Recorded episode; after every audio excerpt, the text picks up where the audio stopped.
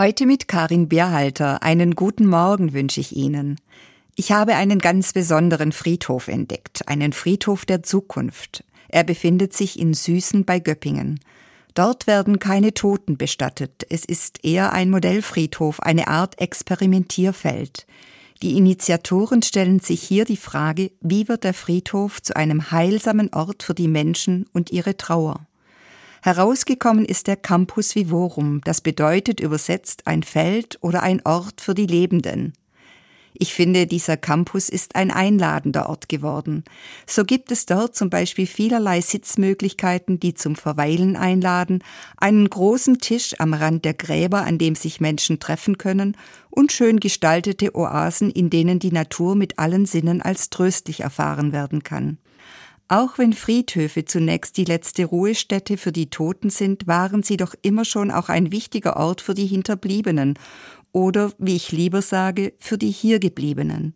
Sie müssen irgendwo hin mit ihrer Trauer. Oftmals ist da der Friedhof eine wichtige Anlaufstelle und das Grab ein Ort, der den Trauernden etwas bedeutet, weil sie sich hier von einem geliebten Menschen endgültig verabschiedet haben, ihn bestattet. Ich begleite seit vielen Jahren trauernde Menschen und erlebe dabei ein Dilemma.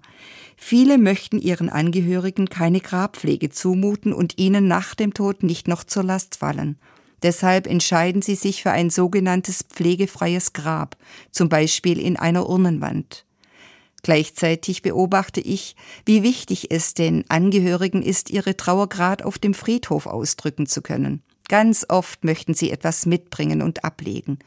Und das tun sie dann auch. Kerzen, Blumen, Engele, ein gemaltes Bild. Doch das untersagt die Friedhofsordnung in der Regel bei Urnenwänden, Rasengräbern und anonymen Bestattungsfeldern. Und so werden diese Gaben zügig entsorgt, was wiederum die Angehörigen als verletzend empfinden. Was also tun? Kreativ werden ist die Devise von Günter Czasny. Er ist der Mitinitiator des Campus Vivorum.